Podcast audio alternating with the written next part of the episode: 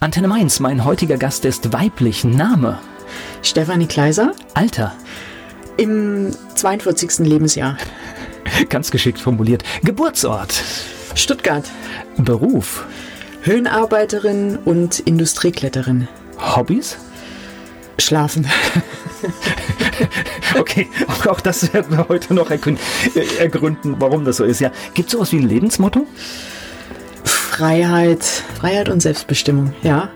Besonderes Merkmal, die Leute, die mit dir zusammenarbeiten, was würden die wohl sagen, was dich ausmacht? Was meinst du? Ich meine, weil ich es weiß, tatsächlich meine zurückhaltende Art, was mir eigentlich schwerfällt, das über mich selber zu sagen, aber ich bekam es unlängst immer wieder bestätigt, also muss es so sein.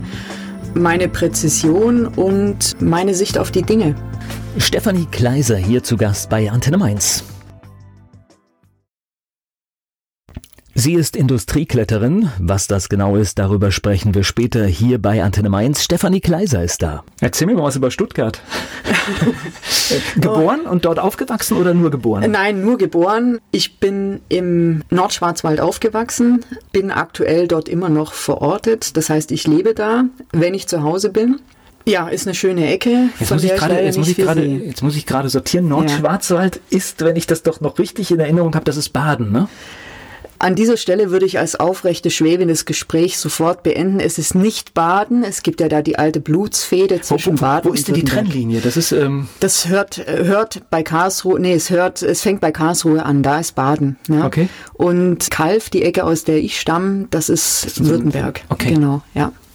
Ja, ich hätte es eigentlich wissen müssen. Ich habe lange Zeit da gearbeitet, aber ich habe jetzt so überlegt, weil, ja, okay, ich, ich nehme es einfach so hin. Okay. Ja. Ich weiß, es ist äh, tödlich, Baden und äh, Württemberg. Es ist ne? wie Köln und Düsseldorf, ja. ja. Gut, haben wir hier auch Mainz und Wiesbaden. Richtig. Ähm, wobei ich glaube, da ist es sogar noch, ich glaube, in Baden-Württemberg ist es noch ein Tick schlimmer, ne?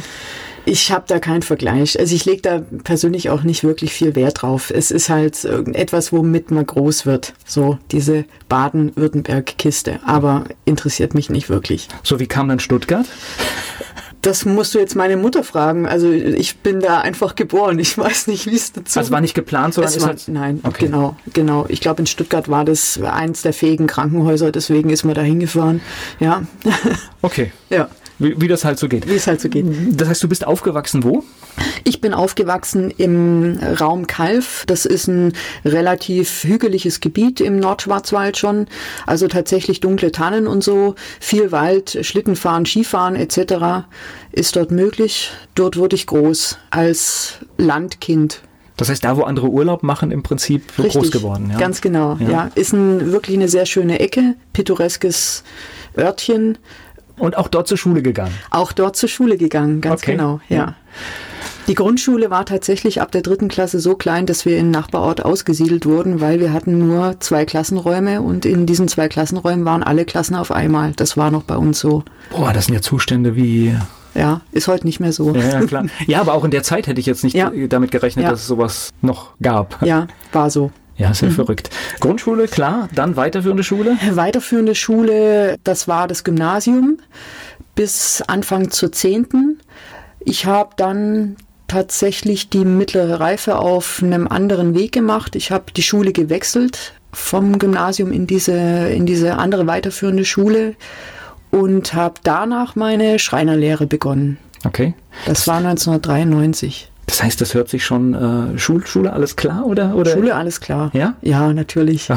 oder, oder, oder eher kompliziert? Gymnasium war kompliziert, weil ich immer schon auch als kleines Mädchen Schreinerin werden wollte. Und in meiner Wahrnehmung ist damals wirklich noch so war, dass der Besuch des Gymnasiums eher schon was mit einem anstehenden Studium, BWL, Medizin, Jura, sowas ging damit einher. Und da war ich ein bisschen verloren mit meiner nur Schreinerausbildung oder dem Wunsch dorthin, Handwerkerin zu werden. Und mir fiel diese Art zu lernen, dieses ein bisschen in meiner Wahrnehmung, dieses Drillige sehr, sehr schwer. Also ich habe mich auf dem Gymnasium unglaublich schlecht gefühlt. Ich hatte auch unglaublich schlechte Noten, muss ich zu meiner Ja gut, wenn es nicht passt, dann passt es halt auch genau. nicht. Das ist, äh, kenne ich. Also ja. ich brauche nicht drüber zu reden. Ja, ja. Ich habe mich überhaupt nicht wohlgefühlt. Ich war dort definitiv fehl am Platz und war da sehr dankbar, dass ich dann zwei Jahre noch eine schöne Schulzeit hatte, so mit 14, 15 und wirklich auch diese Erfolgserlebnisse über die guten Noten hatte, weil ich vom Gymnasium kam. Ne? Und wenn du dann mittlere Reife machst, da hast du es schon einen Tick leichter. Ja, und wir hatten auch eine Klasse, die waren, wir waren zu 13 und ich kam aus einem Klassenverband, der war 31, also genau konträr, ne? Mhm. 13 und 31. Und da wurde ich wahrgenommen und gesehen und jede Lehrerin, jeder Lehrer hat, hat sich auf die Schüler eingelassen, eingestellt. Naja gut, und vor allem warst du ja auch dann auch dem Ziel näher, wo, genau. es hingeht. Das heißt, wenn genau. man ja irgendetwas macht und da will ich gar nicht hin, dann kann das ja auch nicht funktionieren. Also Richtig. deswegen und vor allen Dingen aber heute hat man ja den Irrsinn, dass ganz viele, die Abitur machen, äh, aber auch in Handwerksberufen landen. Das gibt es ja auch immer häufiger. Es gibt es immer häufiger. Ich glaube, das liegt auch meiner Meinung nach daran, dass die Qualitätsansprüche eines Handwerksberufs nochmal anders sind als zu der Zeit, als ich gelernt habe. Ja, also das viele, die das Gymnasium besucht haben, vielleicht vorbereitend für ein Studium noch einen Handwerksberuf dranhängen. Das war bei mir noch nicht so. Also es, es gab ja diese strikte Regelung Gymnasium, Realschule, Hauptschule. Und es war völlig klar, wer Hauptschule besucht, lernt irgend oder landet in einem Handwerksberuf. Realschule auch. Das waren aber schon die bisschen besseren. Und Gymnasium war klar, da wird studiert. Und heute gibt's da schon eine Verschiebung. Ich muss aber auch sagen, dass ich das nicht mehr so beobachte, weil mich's nicht mehr betrifft, so lange her ist und ich mit dem, was ich jetzt mache und wie mein Weg verlaufen ist, sehr friedvoll und versöhnt bin. Gleich geht's weiter im Gespräch mit Stefanie Kleiser. Auch hier in Mainz kann man sie ganz oben auf Gebäuden sehen, wenn sie vielleicht eine Fassade repariert. Stefanie Kleiser, Höhenarbeiterin, ist heute hier zu Gast bei Antenne Mainz. Wo kam denn dieser Wunsch, Schreinerin zu werden? Wo kam denn der her? Das ist ja, das denkt man sich ja nicht aus, oder? Man denkt sich's nicht aus. Ich glaube, es ist, ich glaube, dass ich so geworden bin, in Anführungszeichen, weil ich in einer Familie aufgewachsen bin, einer Unternehmerfamilie groß werden durfte. Das heißt, mein, ich bin bei meinen Großeltern aufgewachsen. Mein Großvater war ursprünglich Maurermeister, Ingenieur und es war völlig klar, dass ich als Nesthäkchen überall mit dabei bin. Das heißt, ich war draußen mit dabei. Ich habe auch kein, aus meinem Puppenwagen habe ich eine erste mobile Werkzeugkiste gemacht, die hatte Rollen unten dran und da lag halt alles drin. So, was ich mir für draußen, für mein Leben draußen benötigt und gebraucht habe, habe ich da spazieren gefahren und es, ich, ich hatte. Also keine Puppe. Es war keine Puppe, sondern es war tatsächlich so ein Weidenkörbchen mit vier Rollen unten dran und das war eigentlich dafür dafür geplant, dass man eben Puppen oder Tiere damit spazieren fährt, also äh, Kuscheltiere und bei mir war es das Handwerksmaterial, also den Latthammer, irgendwelche Schäufelchen. Und so, so wurde es einfach. Und es war völlig klar, dass die Kleine das macht und dass ich da immer vollen Support, volle Unterstützung erhalten habe. Also da wurde nie dagegen gesteuert, sondern es war klar, das ist gut so, ja, und du machst es schon. Und da bin ich sehr dankbar darüber tatsächlich. Also es war irgendwie klar, es war nicht so ganz klar mit dieser Schreinerin, sondern ich glaube, meinem Großvater war es eher klar, dass ich da in seine Fußstapfen mit der Ingenieurstätigkeit trete. Das wollte ich aber nicht, ich wollte mein eigenes Ding machen. Aber verrückt, was so Dinge ausmachen, gell? Ja. Wenn, man, wenn man so früh an irgendwas ja. rangeführt wurde. Und für dich war dann somit auch der unternehmerische Alltag irgendwie auch zumindest mal da. Er war immer da, Wer eben immer nicht da war, war mein Großvater, weil er immer unterwegs war. Aber es war auch völlig klar, dass man, wenn man in so einem Gefüge groß wird, was es dann heißt, dass. Äh, das heißt, du hast auch die Schattenseiten letztendlich der unternehmerischen Tätigkeit schon irgendwie wahrgenommen. Das ist richtig, ja. Also meine, meine Großmutter war äh, klassisch im Büro, die die ganzen buchhalterischen Tätigkeiten gemacht hat, Akquise etc. Wir hatten damals die Situation, es war äh, Ende der 70er, Anfang der 80er Jahre. Es gab im, im Haus einen einzigen Telefonanschluss, der war natürlich strategisch günstig ganz oben. Ich war relativ klein, es gab einen Hund und eine Schwiegermutter. Also man kann sich vorstellen, dann noch ein Büro zu managen oder eine, eine Firma im sogenannten Backoffice, wie man heute sagt, zu managen, war war eine Herausforderung. Ne? Und ich wurde eben in diesem ganzen Gefüge groß und ja, Ich denke da aber auch sehr positiv dran, weil es immer Zeit für mich gab und für meine Belange. Ja, und ich weiß bis heute nicht, wie das alles so untergebracht wurde, aber es war so. Ich glaube, das ist äh, auch so eine Erfahrung. Das heißt, ein, ein Unternehmer hat meistens tatsächlich weniger Zeit mhm. für Familie, aber wenn er jetzt gerade im Umfeld ist und dann gibt's halt immer wieder mal diese zehn Minuten, die man sich halt rausknapsen kann und die sind halt wichtig, weil man dann in diesem Moment ist und ein Arbeitnehmer kommt halt abends erst nach Hause. Das ist richtig, ja. Also Zeit, Zeit zu haben war bei uns zu Hause wenig vorhanden, also Zeit füreinander, das gab's nicht oft in meiner Erinnerung. Wenn, wenn es diese Zeit miteinander gab, dann sehe ich mich dann auch wieder eben draußen, viel, viel draußen mit diesem Werkzeugkörbchen, mit diesem ersten mobilen Werkzeugwagen quasi und habe mit meinem Großvater sehr viele Dinge gemacht, ne? also Sachen gebaut. Er hat dann natürlich das für sich heute in meiner Erinnerung bestimmt auch als, als Ruhepunkt genommen, wieder aktiv mit den Händen zu arbeiten, das, was er gelernt hat, das Mauern etc er hat am Haus unglaublich viel gemacht. Er hat das selber gebaut. Also von daher kann ich mir das schon vorstellen, dass dann eine freie Zeit für ihn dann auch bedeutet hat, ich mache gerne was, um da auch runterzukommen und den anderen Stress einfach zu kompensieren. Und ich war da immer einfach mit, mit dabei und mittendrin tatsächlich. Und das war immer so. Ja, und ich glaube, da wurde schon auch meine dieser, dieser Grundstock für dieses Interesse einfach auch gelegt. er wurde immer gefördert. Also ich habe von zu Hause immer eine sehr große Unterstützung bis heute erfahren, seit Kindesbeinen an. Da bin ich sehr dankbar drüber. Ich spreche gleich weiter mit Stefanie Kleiser hier bei Antenne Mainz. Stefanie Kleiser arbeitet heute mal ganz oben oder auch mal ganz unten. Um was es da genau geht, das erfahren wir später hier bei Antenne Mainz. Jetzt sind wir noch in deinen beruflichen Anfängen. Nach der mittleren Reife ging es dann quasi in den Traumberuf? Ja, da ging es direkt in die Lehre. Ich war damals das erste Lehrmädel, wie es damals hieß, in dieser Firma. Es gab davor noch kein Mädchen. Ich war das erste Mädchen. Ich war auch das erste Mädchen, das einen Kopf größer als mein damaliger Chef war. Oh, oh.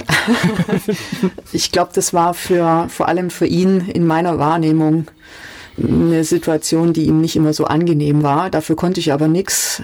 Und aber ihr seid klargekommen. Wir sind klargekommen. Ich habe aber tatsächlich während der Lehrzeit schon einen, einen Lehrstellenwechsel hingelegt, weil ne, du musst dir vorstellen, ich war damals äh, 16, fast 17 das ist eine heiße Zeit, wenn ich mich da so zurückerinnere, was da in so einem jungen Menschen alles los ist. Und mir war die Arbeit in, in dieser Lehrstätte zu einseitig. Ich wollte mehr ursprüngliches Handwerk lernen. Das heißt auch mal ne, von Handhobeln und so weiter, das, was in der Berufsschule auch mitbekommst und lernen musst, um darauf aufzubauen und habe dann in Tübingen meine Lehrzeit beendet, dort auch das Gesellenstück gebaut und habe in, in dieser Schreinerei, in der ich damals gearbeitet habe, viel von dem für mich sehr wichtigen ursprünglichen Handwerk mitbekommen. Ja, und das war eine, eine erste sehr einschneidende Entscheidung, weil das machst du einfach auch nicht so während der Lehrzeit wechseln. Ja, aber wenn es angebracht ist, ist immer die bessere Variante, wenn die Umstände nicht stimmen, etwas zu verändern. Also entweder kann man sich anpassen an die Umstände und wenn ja. das nicht funktioniert, bleibt eigentlich nur der Wechsel. Ne? Richtig, rückwärts betrachtet finde ich das ganz schön mutig.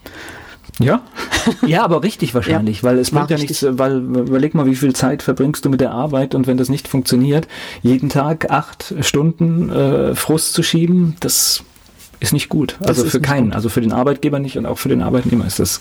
Genau, also alle leiden drunter. Man selbst, die Arbeit und das komplette Umfeld. Ja. Also es geht allen schlecht. Und vor allem, wenn man die Grenzen nicht kennt, das wird ja immer schlimmer. Das heißt, im Kopf hat man ja eigentlich schon gekündigt und dann reicht dann manchmal irgendwie etwas und dann wird es aggressiv und das soll, sollte nie der Fall sein. Genau. Okay, Lehre fertig gemacht mhm. im zweiten Betrieb mhm. und dann auch im, gearbeitet. Dann auch gearbeitet in mehreren Schreinereien. Ich habe einfach für mich beschlossen, ich möchte mir Betriebe anschauen, ich möchte arbeiten. Also es ging für mich einfach darum, arbeiten, Sachen kennenlernen, Abläufe kennenlernen und habe da hier und da gearbeitet. Es gab äh, relativ lange einen Gedanken, auf Wanderschaft zu gehen, auf traditionelle Wanderschaft Den habe ich dann final aber für mich über den Haufen gekippt. Das ist die Geschichte mit den drei Jahren und dann nicht mehr in den das, Heimatkreis kommen. Genau, ne? das ja. ist die Geschichte mit drei Jahren und einem Tag. Mhm.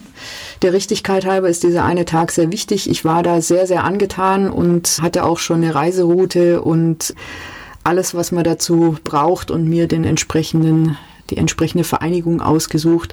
Gleichwohl, es kam nicht dazu, ich habe es nicht gemacht, ich bin heute nicht traurig drum wäre eine Möglichkeit gewesen. Alles andere, alles weitere wäre komplett anders verlaufen, das ist mir auch klar. Ich habe es nicht gemacht und ich war ein paar Jahre traurig drüber, dass ich es nicht gemacht habe. Ich habe meinen Frieden jetzt damit gefunden und wenn ich welche auf der Straße sehe, nehme ich sie immer mit. Okay. Es ist quasi ein Abenteuer, ne? Auch irgendwie, ne? Es ist, ein, also viele, die ich kenne, berichten von dem Abenteuer schlechthin. Das ist natürlich auch etwas, was sehr geheimnisvoll und sagenumwoben daherkommt bis heute. Ne, die Vereinigungen legen natürlich auch Wert darauf, das Nachwuchs zu bekommen und es hat natürlich auch es hat sehr viel mit, mit Abenteuer natürlich zu tun. Wenn man sich so einen äh, reisenden Handwerker vor Augen hält, wie der ausschaut, äh, was er, was er trägt und allein das ist schon ein Thema, um mit allen ins Gespräch zu kommen. Und ich war auf einigen, nennen wir es mal, Aspirantenveranstaltungen und habe da, ich sage jetzt mal einfach, ich spreche dann von meinem Zauberkostüm, dieses Zauberkostüm an. Als Aspirantin ne, trittst du dann auch entsprechend in der jeweiligen Klamotte auf. Und das macht A optisch was her und B wollen, alle reißen sich um dich. Ne? Du bist die ganze Zeit Dreh- und Angelpunkt. Alle schauen dich an und wollen mit dir am Tisch sitzen und deine tollen Geschichten hören. Die können ja nicht unterscheiden, ob du jetzt schon weg warst oder nicht. Ne? Du hast dieses Kostüm an oder diese Kluft an und dann bist du einer von denen. Und ich kann mir vorstellen, dass mir das irgendwann, wahrscheinlich sehr schnell, tierisch auf den Keks gegangen wäre. Immer die gleichen Geschichten zu erzählen und immer jemanden quasi ja, oder mir mein Ohr abkauen zu lassen, sage ich mal so. Ja. Aber das ist, man, man zieht doch dann so, so, so einen Kreis um den Heimatort, wo man kommt. Äh, den darf man dann in dieser Zeit auch nicht betreten. Ne? Genau, es gibt eine sogenannte Bannmeile. Diese Bannmeile stellt einen Radius um den Heimatort von 50 Kilometer dar. Diesen Radius darfst du eben innerhalb dieser drei Jahre und diesem einen Tag nicht betreten. Es gibt natürlich wieder Sonderregelungen, Beerdigungen, solche Sachen. Aber ansonsten hast du dort in dieser Bannmeile nichts verloren. Ne? Weil die Idee ist ja auch in die Fremde zu gehen, um die Gepflogenheiten des Handwerks an anderer Stelle kennenzulernen, um die Kulturen kennenzulernen, um dich in Austausch mit Menschen zu begeben, um dich auch kennenzulernen. Das war so die Idee oder ist nach wie vor natürlich auch die Idee. Es hat meiner Meinung nach gerade schon einen Zulauf auch, weil Handwerk auch wieder einen Zulauf hat und die Qualität von Handwerk meiner Meinung nach gerade noch mal so einen Push erfährt. Also es wird sehr viel Wert auf hochwertiges Handwerk, auf hochwertige Leistung gegeben und Möglichkeit in der Fremde als Handwerkerin oder Handwerker Erfahrung zu sammeln, das ist einzigartig. Gleich geht es weiter im Gespräch mit Stefanie Kleiser hier bei Antenne Mainz. Eine gelernte Handwerkerin hier zu Gast bei Antenne Mainz. Stefanie Kleiser ist da. Naja, und Handwerk ist wichtig, weil jeder, Richtig. der einen Handwerker braucht und jetzt gerade in dieser Zeit, wo die Auftragslage mhm. gut ist, drei, vier Wochen im besten Fall wartet, mhm. man sieht, wie wichtig es ist, dass wir viele Leute brauchen, genau. die ein Handwerk erlernen genau. und das auch machen. Ja, also früher durfte tatsächlich nur Meister werden, wer auf der Wanderschaft auf traditioneller Walz gewesen ist. Ne, vorher durftest du keine Meisterschule besuchen. Das war die Eintrittskarte, Erfahrung gesammelt zu haben in der Fremde. Ne? So, wie lange hast du denn als Schreinerin gearbeitet? Da müsste ich jetzt tatsächlich in meinen Lebenslauf gucken. Ich kann es gar nicht, äh, ich, ich kann nur sagen, ab 16 bis, äh, bis jetzt. So, das sind summa summarum, äh, jetzt muss ich nochmal zurückrechnen, das sind über 20 Jahre. Das habe ich auch auf der Homepage stehen, über 20-jährige Erfahrung im erlernten Handwerk. Genau, also seither sammle ich Erfahrung im Handwerk. Es gab immer mal wieder Ausflüge. Ich habe tatsächlich auch zweimal das sogenannte Büro probiert, ähm, wo ich als Konstrukteurin versucht habe zu arbeiten, das heißt mit, mit Flachbildschirm und Maus, hat für mich nicht funktioniert, weil ich da auf diese, weil ich so nicht arbeiten kann. Also ich brauche Büro nicht. Büro nervt. Ähm, muss gemacht werden. Büro muss gemacht werden, aber eben mich dort an einem Bildschirm, an einem Schreibtisch wiederzufinden und dort sein zu müssen, das, das macht mich wirklich wahnsinnig. Da werde ich innerlich unruhig und das ist nicht meine Definition von Produktivität. Also du, du hast gesagt, du warst in dem Betrieb damals, als du mhm. gelernt hast, die, die erste Frau, die das quasi gemacht hat. Ich weiß jetzt, ich war vor, vor einigen Jahren mal in einer relativ großen Schreinerei und habe gesehen, da sind mittlerweile viele Frauen. Das heißt, das hat sich auch, glaube ich, aufgebrochen. Das ist tatsächlich auch wahrscheinlich, gibt, gibt es viele Frauen mittlerweile. Es gibt meiner Meinung nach viele Frauen. Es werden auch immer mehr. Es gibt ja auch heute, was es bei mir noch nicht gab, medial unglaubliche Werbetrommeln, die dort gerührt werden über Facebook und soziale Medien. Es gibt Girls Days, wo man gezielt Mädchen auch an sogenannte MINT-Berufe, also technisch versierte Berufe heranführt, egal ob das jetzt in der Ebene des Studiums oder eines, eines Handwerksberufs ist. Also da tut sich im Vergleich zu der Zeit, in der ich gelernt habe, die ja noch nicht so lange her ist, sehr, sehr viel. Ja, und auch jetzt auf Baustellen sehe ich immer mehr Frauen. Also ich war damals in der Lehre das einzige Mädchen in der Klasse, im Klassenverband, in der Meisterschule, in meinem Kurs auch, liegt aber daran, dass nach wie vor die Meisterin und die staatlich geprüfte Technikerin, die ich ja auch bin, dass diese Technikerkiste immer noch etwas ist, beziehungsweise ist jetzt auch schon wieder 16 Jahre her, etwas ist, was immer noch mehr von, von Jungs beziehungsweise von Männern anversiert wird. So, wann kam denn der Break, dass du jetzt nicht mehr nur noch Schreinerin bist? Also die Schreinerin habe ich ja nie abgelegt, ne? das, das klebt ja an mir dran. Die Höhenarbeit des Industrieklettern ist mir das erste Mal tatsächlich aufgefallen, als ich im Schlafanzug vor der Tagesschau saß und gesehen habe, wie das Künstler-Ehepaar Jean-Claude und Christo den Reichstag in Berlin verhüllt haben. Also ich erinnere mich tatsächlich an, an diese Ausgabe dieser Sendung. Und Gut, das fertige Bild hat wahrscheinlich fast jeder jetzt vorm Auge. Mhm. Von 1995 bis 2011, als ich gegründet habe, ist ja noch eine, noch eine Latte hin. Ich kam tatsächlich über, über das Sportklettern auf die Idee, wenn man klettern kann und Handwerkerin ist, lässt sich das bestimmt irgendwie miteinander verbinden. Das hört sich jetzt sehr äh, kurz gedacht an und nach einem äh, Gedanke, der sofort in die Tat umgesetzt ist, da liegen aber in meinem also ja, da, da, liegen Jahre dazwischen. Ja, aber die Idee Klettern in Verbindung mit einem Handwerk ist simpel, aber hat gedauert. Und den herausgearbeiteten Gedanken den habe ich 2011 eben mit diesem ersten Kletterkurs mit dem Level 1 nach FISAT-Standard in die Tat umgesetzt. Da habe ich für mich meinen eigenen Grundstein gelegt in diese Richtung. Okay. Erklär mal, was du heute machst. Ich glaube, so, so, so kommen wir besser ins Thema rein. Ja, was mache ich? Ich mache eigentlich gar nichts Wildes. Ich bin Schreinermeisterin und was ich zusätzlich noch kann, ist, ich komme an Orte in der Höhe und in der Tiefe, wo sonst niemand hinkommt. Wie mache ich das? Ich mache das mit Seilzugangstechnik. Seilzugangstechnik ist ein Arbeitsmittel, klassisch ausgedrückt unter Zuhilfenahme von einem Seilsystem. Also ich hänge, beziehungsweise ich und meine Kollegen hängen jeder immer an zwei Seilen. Das eine ist ein Sicherungsseil als Backup und das andere ist das Seil, das uns trägt. Das ist das sogenannte Tragseil. Und dort oder damit erreichen wir, wie gesagt, Orte, Stellen in der Höhe und in der Tiefe, wo sonst ein Kran, ein Gerüst oder eine Hubarbeitsbühne, so ein Hubsteiger äh, nicht drankommen. Das können unglaublich viele Gründe sein, warum ein anderes Arbeitsmittel dort nicht rankommt. Man stelle sich beispielsweise vor, man hat eine schön gepflegte Grünfläche, unten drunter ist eine Tiefgarage, da kannst du keine tonnenschwere Arbeitsbühne draufstellen, weil das beispielsweise die Statik nicht hergibt, ja, oder es ist einfach nicht gewünscht, oder du hast eine Glasfassade, wo du nichts befestigen kannst oder darfst. Oder du hast so eine durchdesignte Fassadenstruktur, beispielsweise wie an der Elbphilharmonie in Hamburg, wo ein anderes Arbeitsmittel einfach auch zu teuer wäre. Nicht geht. Ist, ist da was zu teuer? Mit 878 Millionen Euro äh, war bestimmt sehr viel zu teuer. Aber tatsächlich ist in der Elbphilharmonie das Zugangskonzept für die Reinigungsarbeiten der Fassade, der Glaselemente mit Seilzugangstechnik. Final.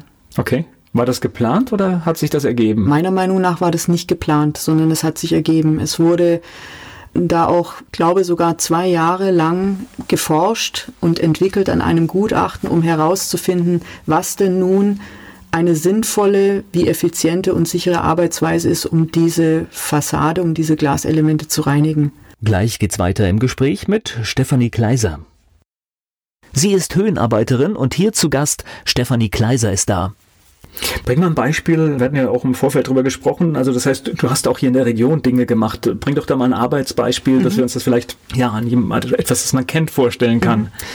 Ich war tatsächlich hier in Mainz in der Karmeliterkirche. Die Aufgabe war, für ein Messgerät, einen sogenannten Theodoliten, Kunststoffmarkierungspunkte an der Innenseite des Daches, also an die Dachholzkonstruktion, an die Sparren anzubringen, um mit dem Messgerät herauszufinden, ob in diesem Dach Bewegungen beziehungsweise Verschiebungen in der Konstruktion selbst vorhanden sind. Und man stelle sich eben vor, ein Dachstuhl relativ steil, der Boden in der Kirche dort oben nicht begehbar beziehungsweise nicht belastbar, also Gerüst oder sonst irgendwie fällt weg, dauert viel zu lang. Niemand möchte auch in so einen Kirchturm ein äh, Gerüst hochschleppen, hochbuckeln durch die, durch die Wendeltreppe etc. Da war natürlich Seilzugangstechnik ein gutes Mittel der Wahl, weil wir natürlich dort gut hochkommen und elegant mit viel Körperspannung diese Markierungspunkte platzieren konnten. Das wurde dann auch alles kartografiert damit der Ingenieur eben oder nach den Vorgaben des Ingenieurs die Markierungspunkte gesetzt wurden und er eben dieses Messgerät dann für seine äh, Anforderungen entsprechend platzieren konnte. Aber du gehst da ja in einen Bereich, wo vorher schon lange Zeit keiner mehr war und jetzt äh, denke ich so eine alte Kirche, wenn ich Holzbalken höre, das heißt, du weißt ja auch gar nicht, welchen Zustand diese Holzbalken haben. Und jetzt überlege ich, wenn du da mit Seilen irgendwie hinkommen musst, musst du ja auch ein Konzept haben, wie komme ich da sicher hin? Das ist richtig. Also du hast natürlich auch angesprochen, dass ich nicht weiß, was trifft mich dort an. Das ist das eine. Wie ist der Zustand dessen, was mich dort antrifft? Das mache ich im Idealfall, beziehungsweise meistens so, dass ich mir vorher den Ort des Geschehens angucke, also eine Besichtigung. Da mache ich mir ein Bild von dem Ort und dann kann ich auch schon mal im Vorfeld abschätzen, alte Kirche, altes Holz, sind die Punkte, an denen ich mich befestige, wie auch immer, ist es tragfähig, ist es auch im Rettungsfall, das heißt mit sogenannter doppelter Personenlast, wenn ich einen verunfallten Kollegen oder wenn ich verunfalle, muss das uns beide tragen in dem Fall als Zweierteam, ist es tragfähig. Das obliegt dann quasi meiner Erfahrung abzuschätzen, ist das tragfähig, ja oder nein? Beziehungsweise, wenn ich dort nichts finde, wo ich mich befestigen kann, muss ich auch dafür Sorge tragen, etwas zu erzeugen. Das heißt, über Befestigungspunkte, die man ins Holz einbringt, etc. Ein Konzept muss insofern vorhanden sein, weil wir ja effizient arbeiten wollen. Ne? Also wir wollen ja dort das, was von uns gefordert ist, was unser Aufgabengebiet ist, die Markierungspunkte setzen, schnell umsetzen. Wir wollen es aber auch sicher umsetzen. Und das heißt, ich brauche eine sogenannte Gefährdungsbeurteilung. Das ist salopp ausgedrückt nichts anderes wie eine Gebrauchsanleitung für diese Baustelle. Das inkludiert neben dem Einsatzort, Adresse, PPP auch, was mache ich, wie ist das Konzept, wenn ich retten muss, wie läuft das ab. Das ist situativ immer anders. Ja? Du kannst nicht in einer Kirche mit den Spezifikationen die Rettung so machen und das eins zu eins in ein Kraftwerk mit Stahlstruktur übertragen. Kirche ist insofern auch immer ein sehr spannendes Habitat, weil alles, was höher als der Glockenturm ist, ist seit Jahren oder Jahrzehnten nicht mehr begangen worden. Dieses Kirchengeläut wird einmal im Jahr vom TÜV überprüft. Und danach hört quasi wirklich die Welt auf. Das heißt, Strom hört auf, Licht hört auf, solide Arbeitswege hören auf. Und das muss ich alles in dieser Gefährdungsbeurteilung berücksichtigen. Das heißt, ich als Unternehmerin muss gewährleisten, dass die Rettung funktioniert, dass das nicht nur irgendwie salopp auf dem Papier steht, sondern dass es im nicht anzunehmenden Ernstfall, Rettungsfall funktioniert und klappt. Ja, und ich habe mit Arbeiten im Seil ein sehr enges Zeitfenster. Wenn die Person, die verunfallt ist, im Gurt hängt, ist das Zeitfenster sehr eng. Man denkt beispielsweise als Beispiel daran, Appell bei der Bundeswehr, dort stehen die Aspiranten da und müssen stramm stehen und immer mal wieder sieht man, dass da jemand umfällt. Warum? Weil sie sich nicht bewegen dürfen, vor allem nicht die Beine. Wir haben das im Gurt auch, wenn du im Gurt hängst und nicht mehr bei Bewusstsein bist, ja, dann versagt die Muskelpumpe. Das heißt, dein, du bewegst die Beine nicht mehr, das Blut versagt, die Muskelpumpe funktioniert nicht mehr und dann habe ich 10 bis 15 Minuten in diesem Zeitfenster muss der Kollege, muss die Kollegin den Rettungskräften übergeben worden sein. So, wenn ich jetzt ganz hoch oben am Kirchturm bin, innen oder außen, muss ich dieses Zeitfenster einhalten. Ich muss dafür Gewähr tragen, dass es funktioniert und das ist wirklich nicht viel. Ja. Wenn ich jetzt irgendwo äh, ebenerdig hinlaufen kann mit so einer Rettungstrage, ist das easy, aber im Kirchturm auf 70 Meter ist es nicht mehr easy und davor muss ich mich halt hinsetzen und mir was überlegen. Gleich geht's weiter im Gespräch mit Stefanie Kleiser hier bei Antenne Mainz.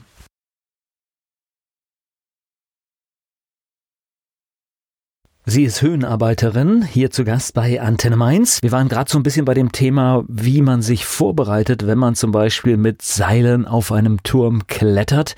Stefanie Kleiser ist bei mir hier zu Gast bei Antenne Mainz. Es gibt immer ein Konzept, wie kriege ich den, der dort arbeitet, möglichst schnell wieder weg genau, von dieser Stelle. Ganz genau. Und das ist etwas, was mir persönlich sehr wichtig ist, weil es für mich einfach auch ein, ein Qualitätsmerkmal ist für die Kunden auf der einen Seite und natürlich auch für mich und für mein Team dann. Es ist eine, eine Versicherung, die, die wirklich notwendig ist. Also das ist nicht nur etwas, was geduldig auf dem Papier steht, sondern es muss klappen. So, jetzt fangen wir mal ganz von vorne an. Lernt man das? Wie, wie, oder, oder, oder ist es etwas, was du dir quasi autodidakt über die Jahre jetzt reingeschafft hast?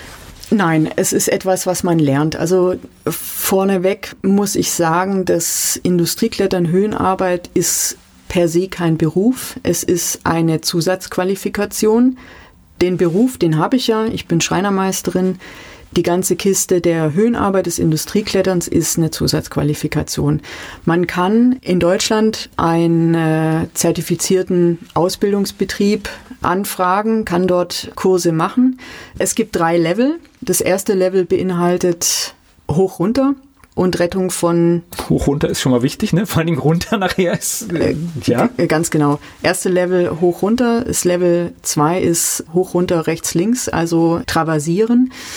Und das Level 3 ist Level 1 und 2 zusätzlich noch die diagonale Bewegung im Raum. Und der Level 3er, wie es gemein heißt, ist diejenige Person, die maximal fünf Höhenarbeiter beaufsichtigt. Das heißt, ich sag mal so ganz salopp eine Art bauleitende Tätigkeit hat, die dann auch weisungsbefugt in diesem Rahmen ist, was die Arbeiten mit Absturzgefahr anbelangt. Das sind Zusatzqualifikationen. Jeder Kurs dauert vier Tage. Am fünften Tag ist der Prüfungstag. Das heißt, es ist also recht überschaubar. In diesen Kursen sind natürlich auch Personen, die zuvor nicht wie ich noch aus dem Sportklettern Erfahrung haben, wie, wie bewegt man sich in so einem Gurt, wie hängt man da, ne?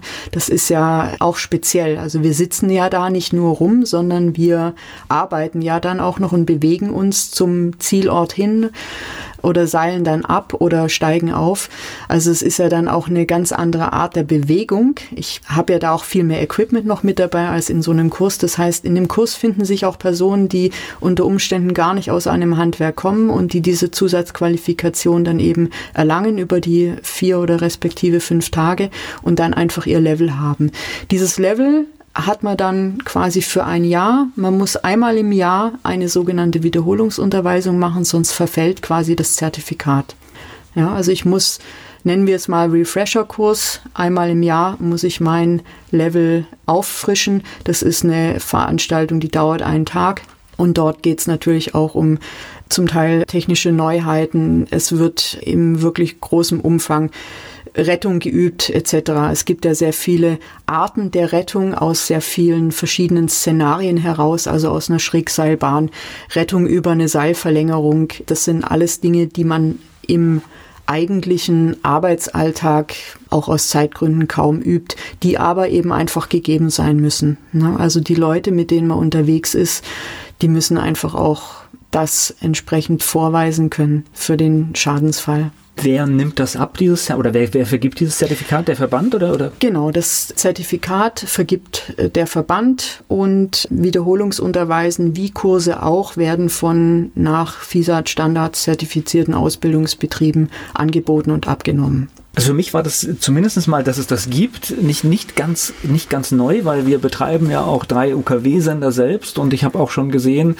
wie die dann da auf 150 Meter hochklettern oder ich war auch selbst äh, auf dem Bonifatius Tower in Mainz und habe runtergeguckt und war eigentlich fertig mit der Sache, ja. Das heißt, da muss man schon geeignet für sein. Das kann, ist auch nicht für jeden was, ne?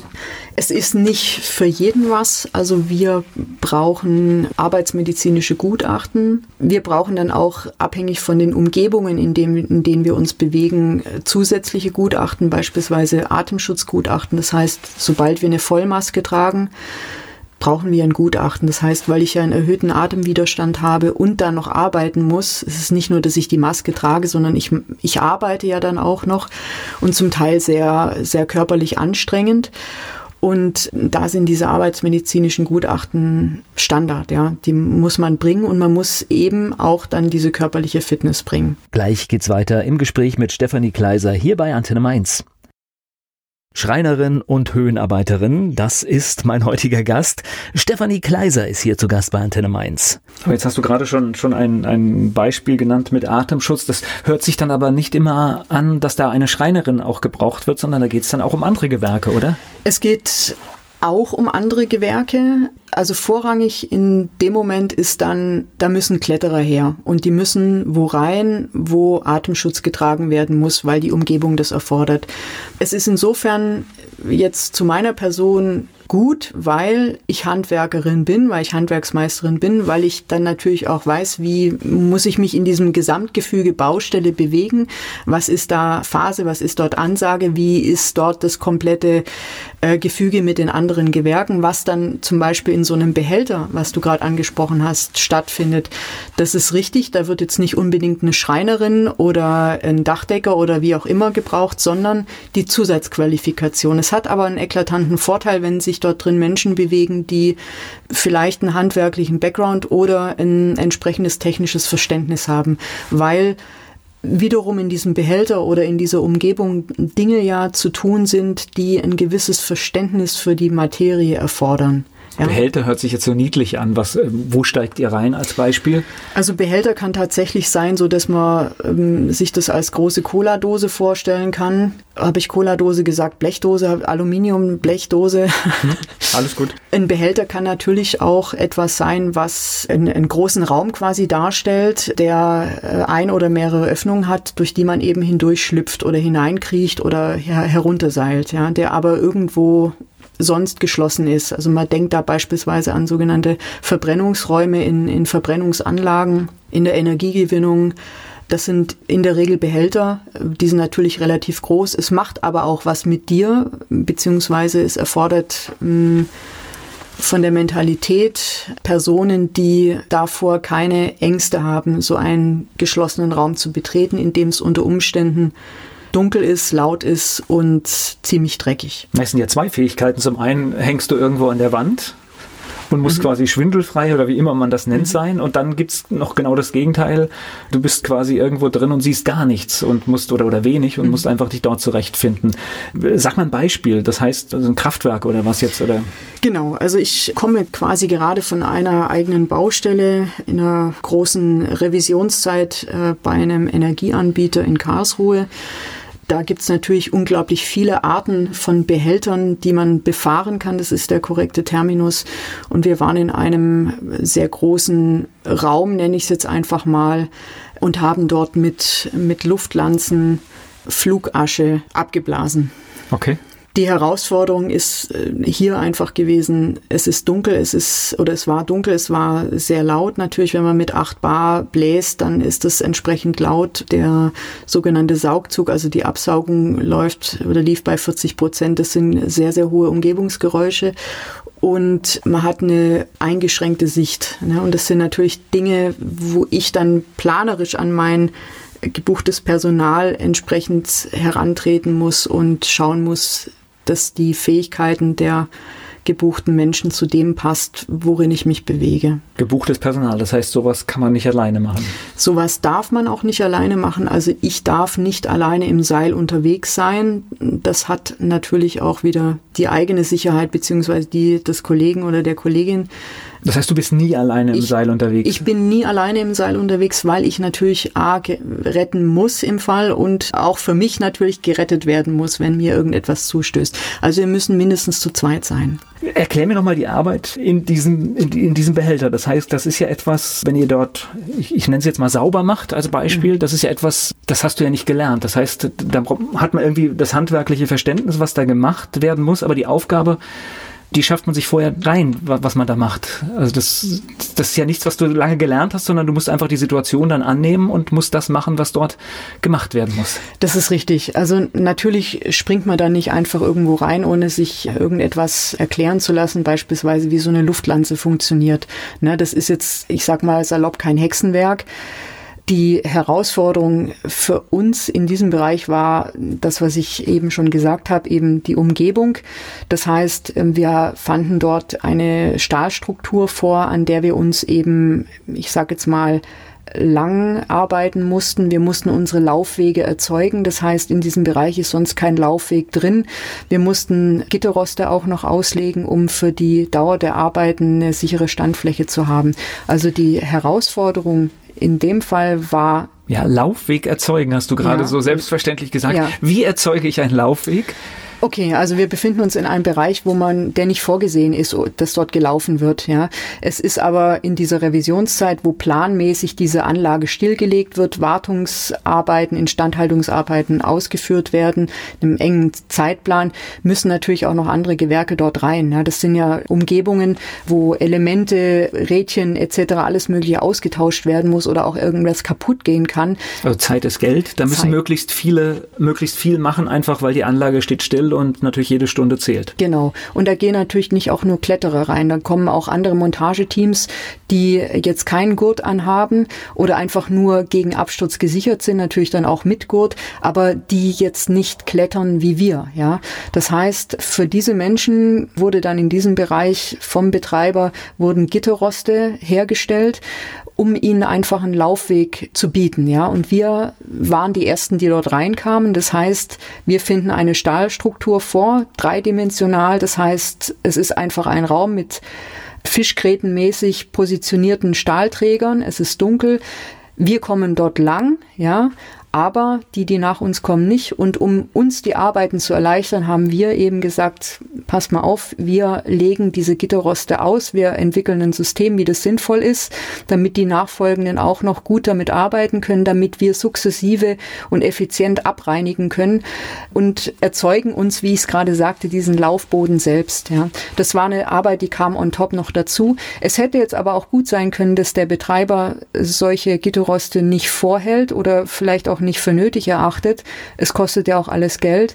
Für uns war es dann quasi eine Erleichterung, auch wenn der Gitterboden pro Stück ungefähr na, geschätzt zwischen 15 und 18 Kilo gewogen hat. Aber wir haben dann einen sicheren Stand gehabt. Das heißt, wir haben natürlich mit Vollatemschutz über Kopf gearbeitet. Wir mussten von oben nach unten abreinigen, ja. Von der Konsistenz, von dieser Asche, von diesem Verbrennungsrückstand, das ist von der Fluidität her ähnlich wie Mehl, muss man sich das vorstellen, ja. Wenn das aber in, in den Ecken der Stahlkonstruktion bei diesen Temperaturen drin sitzt, ja, dann ist es auch ein bisschen härter. Ja, da bilden sich einfach wie so Anbackungen, so, so Batzen dieser Flugasche. Und da geht man dann mit dieser Luftlanze hin und bläst es, reinigt es ab. Und es ist natürlich ideal, wenn man unten einen festen Stand hat und nicht auf einem schmalen Stahlträger stehen muss, fixiert an einer Bandschlinge oder an einer Lifeline, die wir da auch eingebaut haben. Eine Lifeline ist einfach ein, ein System, was wir aus aus Seilen erzeugt haben wieder, um uns zusätzlich daran zu sichern, während wir dort auf diesen erzeugten Laufwegen gelaufen sind. Also wir sind dort nie ungesichert in diesem Behälter drin, auch wenn wir dort quasi eine, für meine Verhältnisse quasi eine elegante, breite Straße haben, aber niemals ungesichert, weil unter mir ist nichts. Unter mir ist schwarz. Gleich geht's weiter im Gespräch mit Stefanie Kleiser hier bei Antenne Mainz. An Stellen, wo es sonst keine Wege gibt, erzeugt Stefanie Kleiser sogenannte Laufwege, indem sie sich erstmal zum Beispiel in ein Kraftwerk abseilt. Über dieses und vieles mehr spreche ich mit ihr hier bei Antenne Mainz. Nein, und das muss ja tausendprozentig sicher sein, weil wenn ihr so einen Laufweg macht, wo andere drauf laufen, die nicht eure Fähigkeit haben mhm. oder vielleicht nicht ganz so starke, das muss ja hundertprozentig sicher sein. Ja, also das ist, da bin ich auch nochmal so ein bisschen bei meinem Anspruch an die Arbeit. Wir haben für das nachfolgende Gewerk diese Böden dann auch so versetzt, dass die gut arbeiten können. Das heißt, wir hatten da noch einen Mehraufwand, den wir aber zeitlich gut äh, haben leisten können, weil wir vorzeitig mit unserer Arbeit eigentlich fertig waren und haben für den Austausch von riesig großen Schamottsteinen, wo einer mehrere Tonnen wiegt, für dieses nachfolgende Team von diesen ich nenne sie jetzt mal Ofenbauer, ich weiß nicht, ob das stimmt, aber für dieses nachfolgende Team die Böden, 200 Stück Böden so gelegt, dass die gut arbeiten können. Jetzt überlege ich, ist dieses Kraftwerk als Beispiel, ist das so gebaut worden mit dem Wissen, dass da Leute immer wieder rein müssen? Oder hat man das erst über die Jahre festgestellt, ach hoppla, da müssen ja Sachen weggemacht werden? Ich weiß es manchmal wirklich nicht so richtig. Also so ein, so ein Kraftwerk besteht ja aus ganz arg vielen einzelnen Elementen und einzelnen äh, Unteranlagen. Da ist natürlich oder kommt es immer mal wieder vor, dass Einzelteile, Elemente versagen oder kaputt gehen, dass es Havarien gibt, also ein Ausfall einfach, abgesehen von diesen planmäßigen Stillständen, in dem Fall einmal im Jahr. Im direkten Vergleich ist es unglaublich zeit- und kostenintensiv, dort beispielsweise ein Gerüst hineinzubauen. Da sind wir wieder beim engen Zeitrahmen dieser, dieser Revision geht einfach manchmal tatsächlich nicht anders. Ob das jetzt im Vorfeld schon bedacht wurde, dass da irgendwann mal jemand wieder rein muss, denke ich bestimmt, weil auch diese Anlagen, das ist nichts anderes wie ein großer Motor. Da müssen Verschleißteile ausgewechselt werden, da muss man immer mal wieder hin. Aber ob die sich das jetzt überlegt haben, ob da Kletterer kommen, als die Anlagen gebaut wurden, kann ich so nicht sagen. Glaube ich jetzt einfach mal nicht. Aber Kletterer in dem Fall in, im, im Kraftwerksgefüge ist jetzt schon etwas, was mittlerweile, ich will fast sagen, üblich ist, weil es einfach eine schnelle und auch eine sichere Möglichkeit ist, um exponierte Stellen zu erreichen. Okay, jetzt machen wir im Behälter, jetzt gehen wir nochmal raus. Erzähl mal ein bisschen, weil ich glaube, das ist für mich das Abenteuerlichste. Mhm. Welche Höhen, was für Gebäude, wo kletterst du rum? Es ist wie die ganze Arbeit, die ich mache, unglaublich unterschiedlich und wie wir es jetzt auch gerade schon gehört haben im direkten Vergleich Kraftwerk und draußen immer, immer situationsabhängig. Ich komme auch von einer recht umfangreichen Reinigungsbaustelle. Das war eine Glasreinigung an einem Objekt einem Bürogebäude, was schon sehr viele Jahre nicht gereinigt wurde. Das heißt, es ist eine komplett andere Situation. Ich bin draußen an der freien Luft, ich habe Umgebungsgeräusche, ich habe äh, Tageslicht, ich habe Sonneneinstrahlung jetzt im Sommer.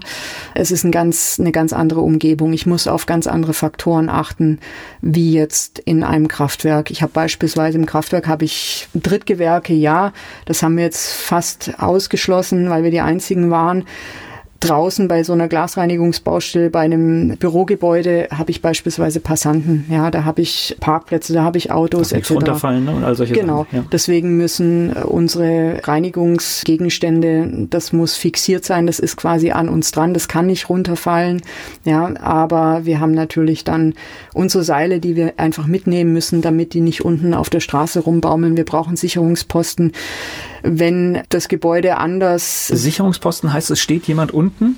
Genau, also es gibt immer mal wieder irgendwelche neuralgischen Punkte. Das könnten Ein- und Auffahrten in, in Tiefgaragen oder auf Parkdecks sein, wo dann, äh, wenn wir abseilen oder aufsteigen müssen, je nachdem, es einfach zu gefährlich wäre, dass uns da, ich sag mal, ein Auto auf die Hörner nimmt. Deswegen muss da dann jemand stehen mit einer, mit einer Warnweste, ein sogenannter Sicherungsposten, um eben zu gewährleisten, dass das nicht passiert, um die Leute auch auf uns aufmerksam zu machen. Gleich geht es weiter in meinem Gespräch mit Stefanie Kleiser. Ich bin Volker Pietsch. Höhenarbeiterin, das ist ihr Beruf und noch vieles mehr. Gelernte Schreinerin, das ist Stefanie Kleiser. Sie ist hier zu Gast bei Antenne 1. Fensterreinigung an einem großen Gebäude.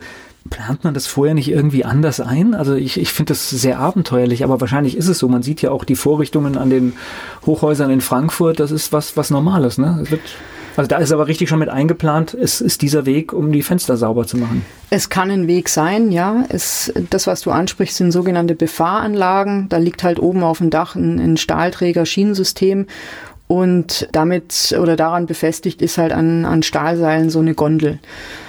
Wenn du mich nach der Meinung dieser Gondel fragst, dann sage ich, ich bin wesentlich ruhiger, wenn ich weiß, dass ich mich selber irgendwo befestigen, wir nennen das anschlagen kann, als dass ich jemals in so eine Gondel steige, würde ich im Leben nicht machen mir viel zu gefährlich.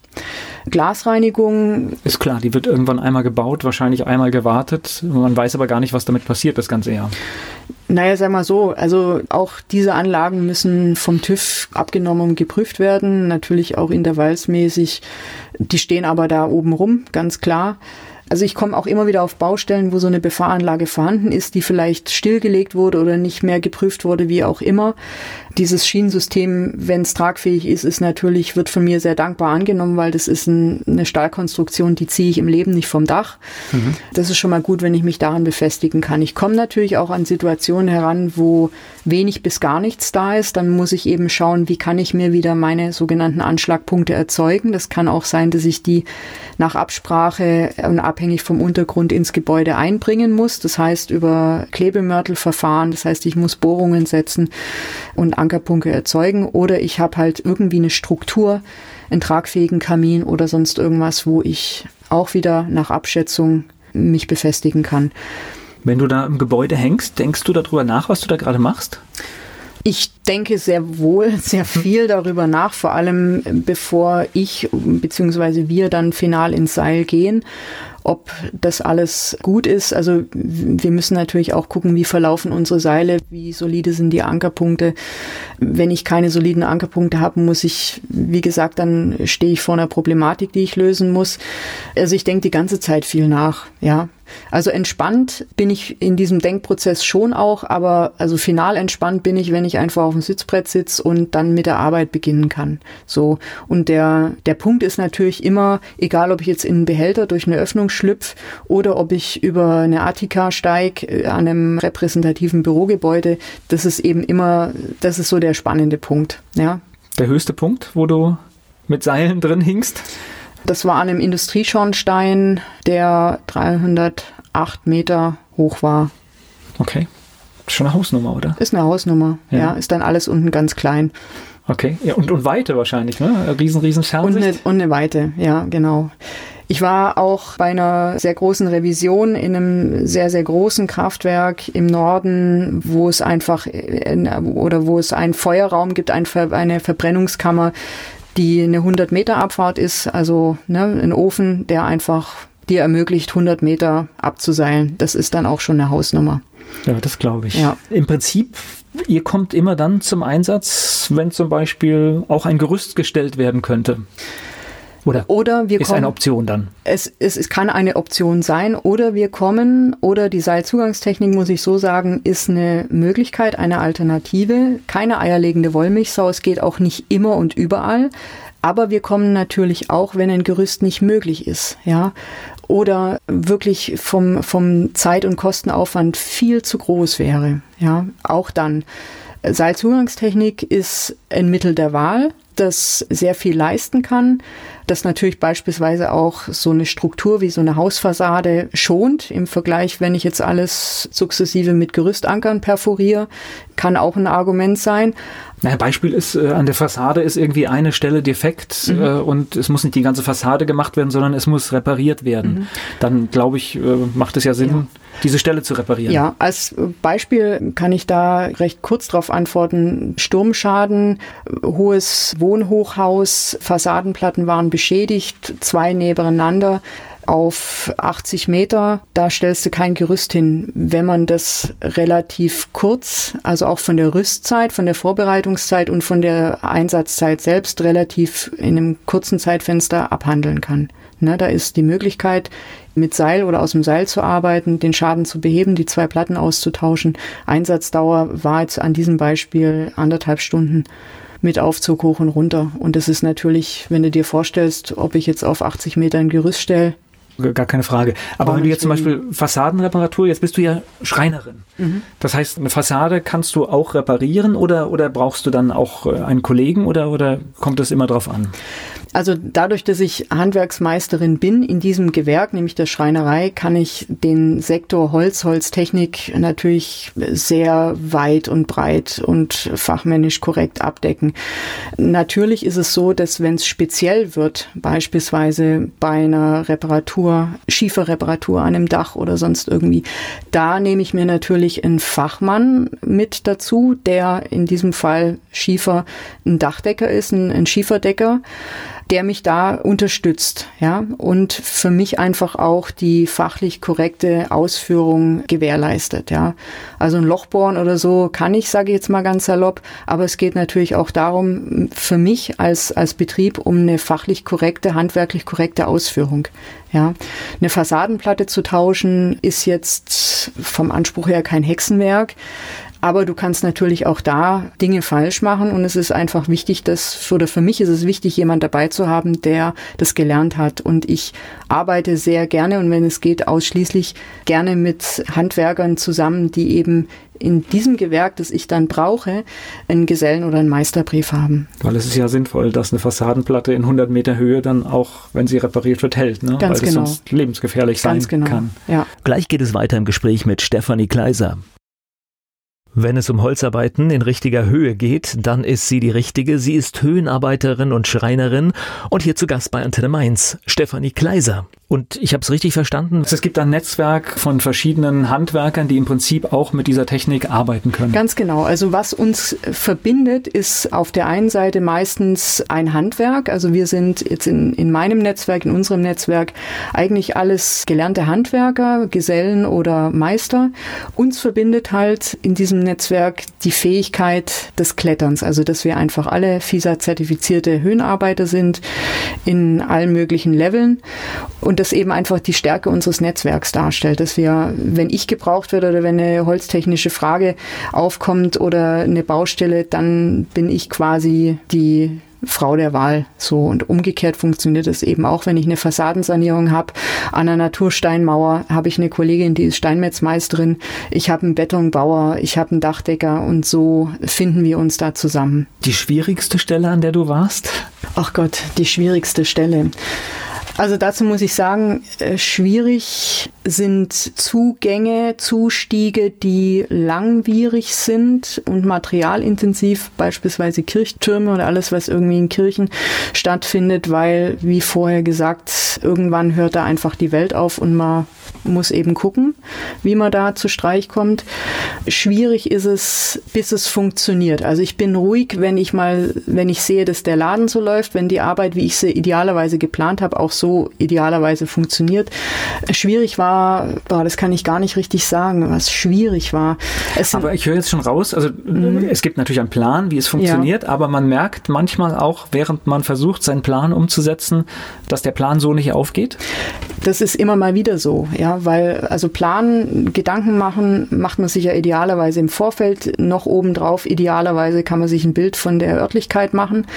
Im Kraftwerk beispielsweise war das nicht möglich auf der letzten Baustelle, weil Anlage lief und ich hatte nur Pläne und habe das eben einen Tag davor gesehen. Das heißt, das komplette Konzept, die komplette Planung, Personaleinteilung, wer wann, wo, wie reingeht, haben wir dann miteinander zu zweit, mit meinem Kollege und ich, einen Tag vorher erstellt und erdacht.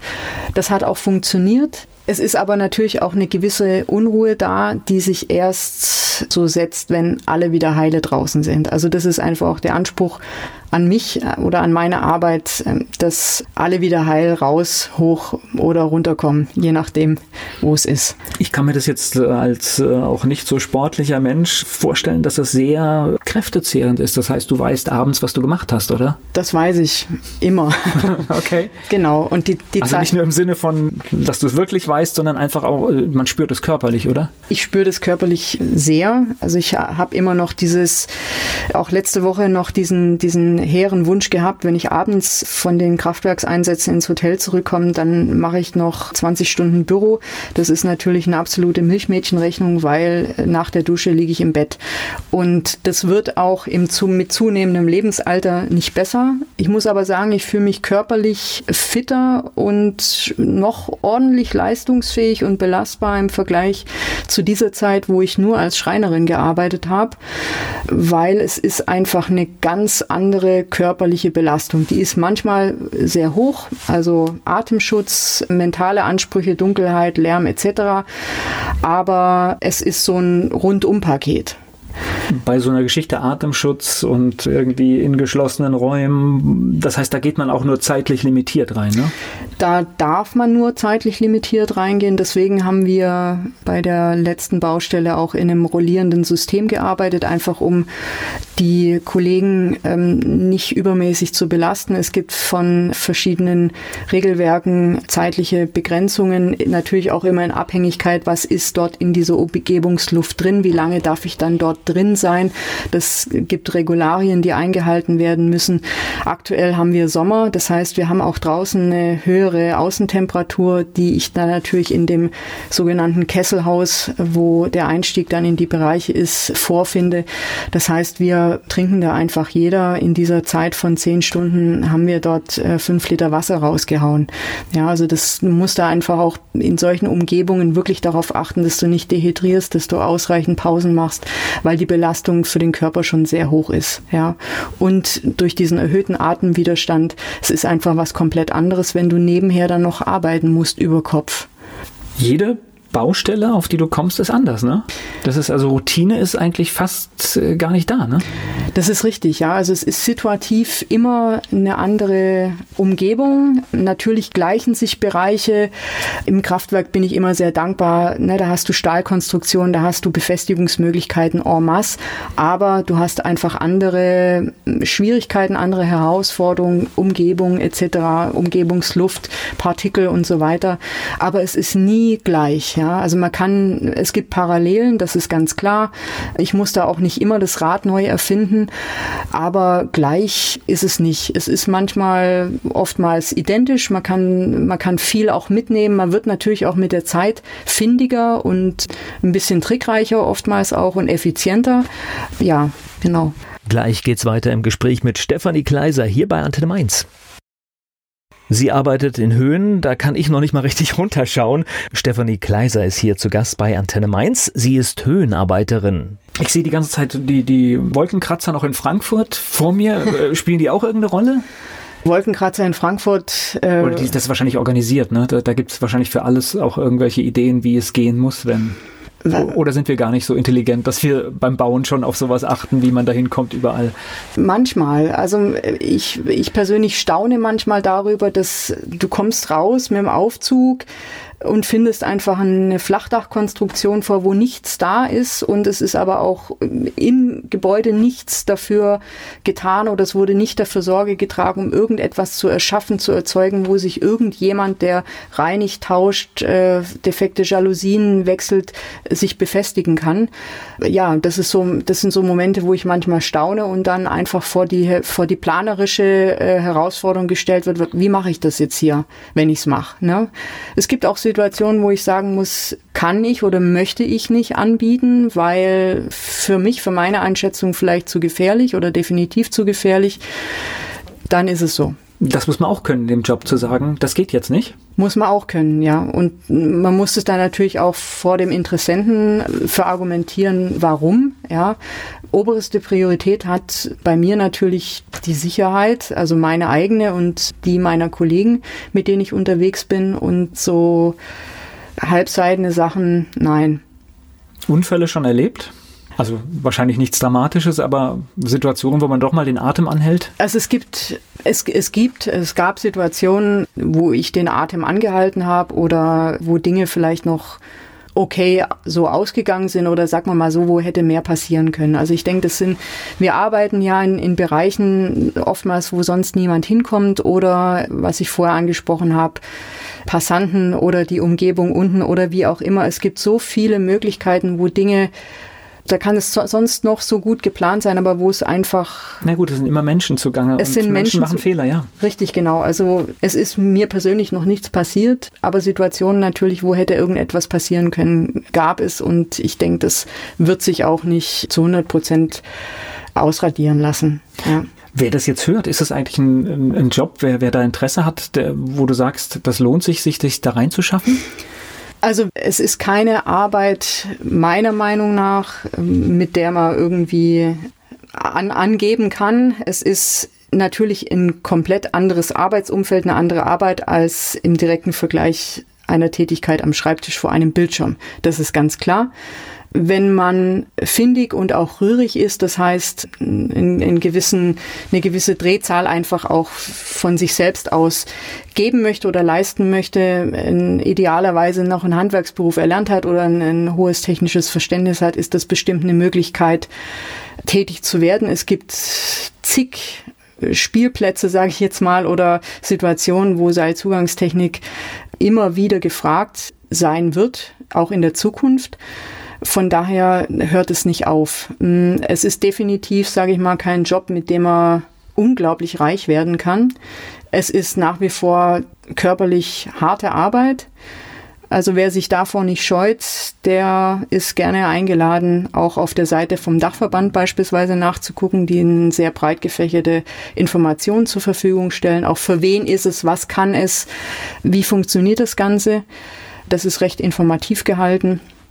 Ja. Das heißt, man lernt dann erst klettern oder was ist, was ist der erste Schritt? Ich also der erste Schritt, äh, man stelle sich vor, man hat jetzt diesen Entschluss gefasst, Seilzugangstechnik interessiert mich, ich möchte nach FISAT Level 1 diese Zusatzqualifikation erlernen finde ich auf der Seite vom FISAT, FISAT.de, einen Ausbildungsbetrieb in meinem näheren Umfeld, deutschlandweit, beziehungsweise auch in Österreich und kann dort einen Kurs buchen und lerne dann auch ohne Vorkenntnisse im Level 1, der erste Kurs, die Auf- und Abbewegung am Seil. Also ich lerne es aufzusteigen, ich lerne mich so weit umzubauen, dass ich in den Abseilvorgang mich begeben kann und ich lerne einen Kollegen, eine Kollegin zu retten, nach unten zu retten. Das sind die Bestandteile grob dargestellt im Level 1. Und dann nach erfolgreich abgelegter Prüfung, die immer am Freitag stattfindet, nach vier Tagen Kurs, aus eine Mischung aus Theorie und Praxis, bin ich quasi Höhenarbeiter zertifiziert nach FISAT Level 1, bekomme das Zertifikat und einen Checkkartenausweis mit Lichtbild und darf kann dann quasi für ein Jahr, ne? Und darf mich dann quasi als Höhenarbeiter, als Höhenarbeiterin auf solchen Baustellen bewegen und arbeiten. Was war deine erste Baustelle? Weißt du das noch? Das weiß ich noch sehr gut. Das war eine Glasreinigung, eine sehr umfangreiche an zwei Objekten in Düsseldorf. Und es waren roundabout insgesamt 80.000 Quadratmeter Glas, die wir dort gereinigt haben über vier Wochen. Und ich glaube, da habe ich gelernt, Fenster zu putzen, salopp ausgedrückt. Na, ich überlege, es hört sich dann hier da oben zu arbeiten, hört sich so ein bisschen nach Abenteuer an und dann kommt die Ernüchterung, wir reinigen die Scheiben. Ne? Ja, also Abenteuer, da verwehre ich mich immer so ein bisschen dagegen. Natürlich ist es auch der Blick von, von außen oder von Menschen von außen auf, auf es ist uns. der Blick von mir, weil ich käme nicht auf die Idee, ja. mich da oben reinzuhängen. Ja. Also deswegen ist es für mich ein Abenteuer. Mhm. Gleichwohl Abenteuer jetzt mit, mit dieser Art der Arbeit aus meiner Wahrnehmung eigentlich gar nichts so zu tun hat. Das, das hat für mich immer so ein bisschen den Geschmack, dass da jemand so mit Wagemut dran ist. Das Verfahren, mit dem wir uns bewegen, ist unglaublich sicher. Ja, die Faktoren, die hinzukommen, bringt die Umgebung mit sich, die Struktur etc. Das Verfahren selber ist sehr sicher. Das sagen auch die Unfallzahlen von der von den Berufsgenossenschaften beziehungsweise von der DGUV. Natürlich hat es schon was man stellt sich vor, man steht unten auf der Straße, guckt hoch und sieht da Leute hängen. Ja, das ist natürlich äh, spektakulär, das ist ganz klar. Das, was wir tun für uns, die wir da nur hängen, in Anführungszeichen, reinigen, wechseln, montieren, äh, reparieren etc., das ist ja unsere Arbeit. Wir konzentrieren uns ja dann auf die defekte Jalousie oder auf das zu reinigende Glas oder whatever. Ja, also das ist dann die Arbeit. Wir werden natürlich ganz anders wahrgenommen. Das ist uns auch schon bewusst, mir bewusst. Das sind die typischen Gespräche im Aufzug. Nein, nein ich habe es nur auch ganz bewusst gesagt, weil ich könnte mir jetzt auch jemand vorstellen, dass er sagt, wow, da oben zu arbeiten finde ich klasse. Da gehört aber natürlich auch so ein bisschen die Ernüchterung dazu, was man dann eigentlich macht. Ja, es sind dann auch ganz alltägliche Dinge. Richtig. Also es ist schon auch ein Stück weit dann so, ein, so eine, ich nenne es jetzt mal ganz vorsichtig, so eine Banalität dahinter. Ja, also man macht diesen Kurs und ist dann Feuer und Flamme und möchte irgendwo auf einen hohen Kamin hoch hinaus, hoch hinaus in Schornstein oder wie auch immer. Aber man muss auch sagen, es ist zum Teil einfach dunkel, laut, dreckig oder manchmal wirklich banal in Anführungszeichen, nämlich Fenster putzen. Ja, also von daher ist es schon, passt schon der Begriff der Ernüchterung so ein bisschen. Also es ist am Ende eines Tages ist es einfach auch nur eine Arbeit, die man getan hat, wie andere Arbeiten eben auch. Und die Fenster sind da oben genauso dreckig wie unten, oder? Es kommt wirklich immer drauf an. Also wenn du irgendwie noch an der Straße, stark befahrene Straße oder Bahnlinie, wo Dieselloks fahren oder in einer Einflugschneise, da hast du nicht, oder Baumbestand mit Pollen und Blütenstaub etc., kannst du nicht sagen. Es ist immer bei 30 Meter immer was Unterschiedliches dann. Es ist zum Teil echt unterschiedlich, ja. Und es ist auch von der, von der Konsistenz, wie Scheiben äh, verschmutzt sein können, wahnsinnig unterschiedlich, ja. Also Bäume, Blüten, Blütenstaub, das ist zum Teil wirklich der Hammer. Das, da bist du wirklich dran und machst dir von so einer Zeder oder von so einer Kiefer, da bist du ordentlich am, am Einwaschen, bis die Verschmutzung sich löst. Ist verrückt, was man alles lernt. Ich spreche gleich weiter mit Stefanie Kleiser hier bei Antenne Mainz. Interessante Einblicke gab es hier bei Antenne Mainz von Stefanie Kleiser. Sie ist Höhenarbeiterin, gelernte Schreinerin. Sie muss noch vieles mehr können. In deiner Freizeit kletterst du da noch?